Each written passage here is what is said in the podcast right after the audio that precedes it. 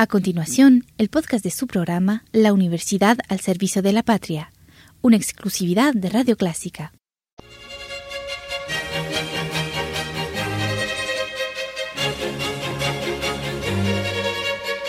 Disfrute el universo musical de Clásica 103.3.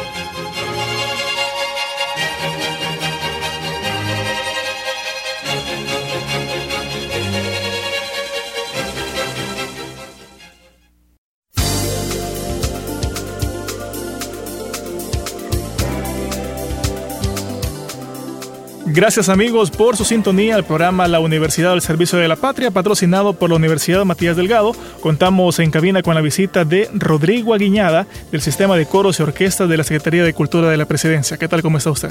Pues aquí eh, encantado de estar con ustedes, un poco para hablar del sistema de coros y orquestas que impulsa la Secretaría de Cultura. Vamos a comenzar hablando, y le comentaba fuera del aire a Rodrigo, que nos interesa sobre todo conocer eh, cómo los jóvenes y los niños en, este caso pueden formar parte de estos sistemas y quiénes serían esos niños y jóvenes que pueden hacerlo. Bien, en el caso del sistema de coros y orquestas, quizás una reseña muy corta, surge para conformar eh, orquestas sinfónicas y coros juveniles e infantiles. Muchas veces uno, eh, bueno, en el caso ya de una persona un poco mayor, eh, quiere, quiere tocar un instrumento, pero no haya cómo, cómo hacerlo. Entonces se puede acercar a este tipo de programas que impulsa la Secretaría de Cultura. Y en el caso de los niños, los, los padres pueden, pueden identificar eh, cuando los niños tienen habilidades musicales que quizás escuchan una canción y empiezan a aplaudir o llevan el ritmo con, con el pie, que eso es muy común. Entonces, esos, ese tipo de habilidades o ese tipo de, de aptitud musical es muy importante rescatarla para poder acceder a este tipo de programas. Rodrigo, desde su experiencia, ¿la gran mayoría de personas o es un grupo limitado de personas el que tiene ese tipo de actitudes musicales? Realmente todos tenemos esas habilidades. Lo que pasa es que quizás unos las desarrollan y otros no las, no las logran desarrollar porque no han tenido un contacto con ese tipo de música. Y no solamente música sinfónica, sino música en general. Con el caso de la música sinfónica está ese, ese paradigma, que se podría decir, que la música es para gente muy aburrida y que la orquesta no me gusta, pero es precisamente porque no se ha tenido ese contacto musical. Entonces, es invitar para que nosotros desarrollemos esas habilidades a través de la música. Ahora bien, hay muchos padres de familia que también deciden llevar a sus hijos a que puedan aprender ya sea a cantar o a tocar algún tipo de instrumento musical precisamente por el tema de la disciplina, porque mucho se habla de que para poder eh, realizar una ejecución correcta de un instrumento es necesario tener mucha práctica, mucha disciplina. Si nos puede hablar un poco al respecto. Claro, de hecho, la práctica de la música exige eso, la disciplina, porque eh, de nada sirve estar en una orquesta sinfónica si solo me voy a llegar a sentar. Entonces yo necesito estudiar, tener un estudio previo en mi, en mi casa y no solamente en la clase. Eso también a veces pasa en la escuela, de que eh, uno solamente se queda con la clase y no llega a repasar. En el caso del sistema, uno de los beneficios es que se mejora el rendimiento escolar y el desarrollo psicológico de los niños, porque a través de la práctica colectiva de la música se crea ese tipo de valores. Es una disciplina, el compromiso y el trabajo en equipo, porque no solamente es eh, soy yo tocando el instrumento, sino que vemos una sección de instrumentos que tocamos la misma voz. Entonces es necesario trabajar juntos y es un colectivo. Ahora bien, también eh, podemos hablar de que este tipo de actividades puede reforzar los lazos dentro de la familia a la hora de que los padres de familia obviamente tengan que trasladarse junto con sus hijos para eh, poder recibir las clases y también, como usted bien lo decía, ayudarle en casa a la hora de las prácticas. Claro, de hecho, eh, es muy importante el apoyo de los padres. Eh, en, en mi caso, cuando yo les dije que yo quería tocar el instrumento musical y me metía a este, este, mundo, si se podría decir, yo no tuve el apoyo de mis padres en un principio. Entonces, pero ya cuando empezaron a ver de que uno se interesa más, que mejora en las notas, que uno ya está más pendiente del instrumento, que practica, incluso los papás ya dicen, hey, no vas a estudiar ahora o te voy a ir a ver un concierto. Es, es muy satisfactorio ver a los padres de familia cuando están apoyando a sus hijos, no solamente en las clases, en el caso de los niños más chiquitos, sino que también en la casa, incluso cuando llegan a los conciertos, que ya están muy emocionados y dicen, hey, mi hijo está ahí tocando. Entonces ya se sienten más identificados y más orgullosos, ya crea más pertenencia y une a las familias. Perfecto. Y en todo este contexto, la Secretaría de Cultura de la Presidencia está realizando, como bien lo mencionaba usted, diferentes acciones, entre ellas la convocatoria de eh, la población salvadoreña para que pueda formar parte de estos grupos. Claro, tenemos Precisamente estamos en ese periodo de audiciones que es todo el mes de febrero en la zona central, en la zona central, en la zona paracentral y en Hilo Vasco. Tenemos diferentes sistemas, si se podría decir. En realidad es un conjunto. El sistema abarca la zona central y la zona paracentral e Hilo Vasco. En la zona metropolitana tenemos el Coro Juvenil Nacional, la Orquesta Filarmónica Juvenil Nacional, la Orquesta Juvenil de Guitarras y el Semillero de Cuerdas. Y se parecen algunas cosas en el caso de la zona paracentral y en Hilo Vasco. Solamente cambian algunas cositas, pero siempre está la, la posibilidad de ingresar a un tipo de programa en estas zonas.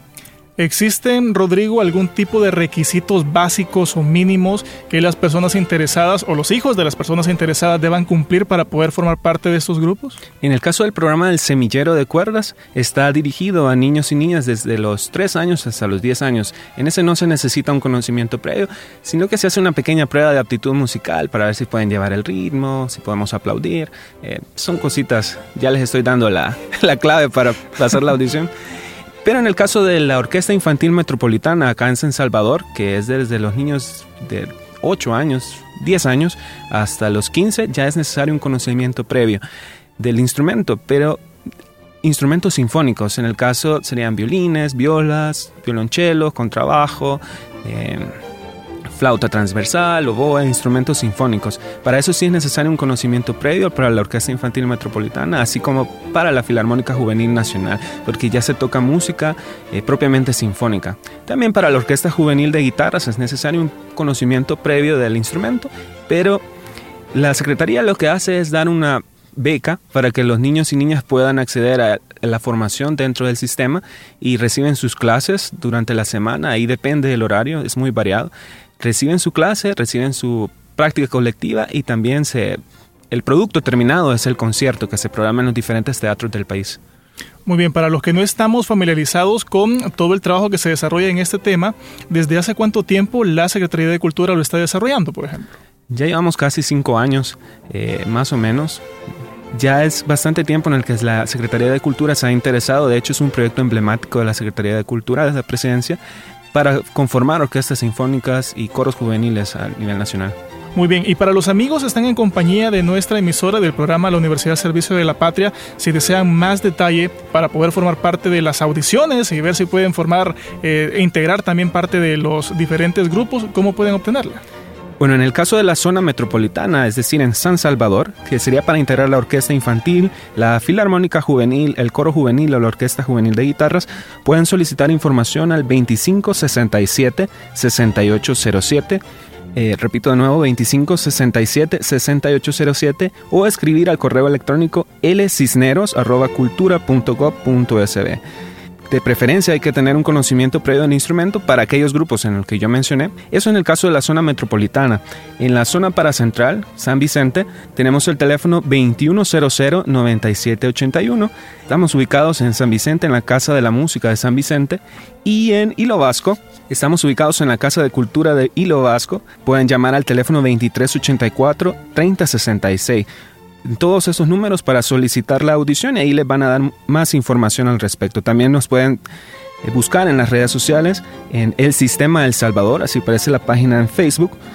También está el, Facebook de la Secretaría de Cultura, Secretaría Cultura es, también el Twitter, arroba Secultura SD, y también pueden eh, buscar la información en el sitio de la Secretaría de Cultura, www.cultura.gov.sb.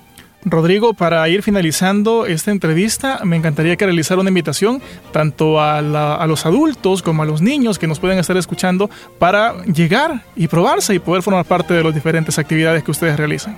Claro, en el caso de los jóvenes, eh, no es aprovechar este tipo de oportunidades porque uno de los objetivos principales del sistema es prevención de violencia. Entonces, si uno siente la motivación o tiene ese interés musical o incluso si ya toca el instrumento musical, es acercarse a este tipo de oportunidades que tiene la Secretaría de Cultura y a los padres de familia que nos escuchan también, si ven que sus hijos este, chiquitos tienen la posibilidad de, de tocar un instrumento o tienen esa aptitud o ya están tocando, acercarse a este tipo de oportunidades que son accesibles para todas las personas que puedan acceder a él.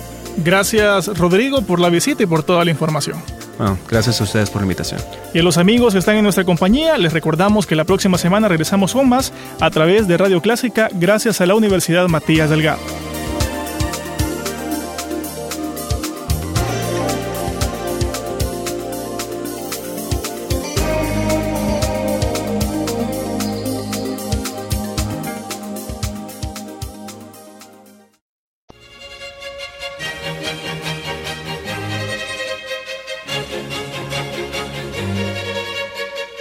Disfrute el universo musical de Clásica 103.3.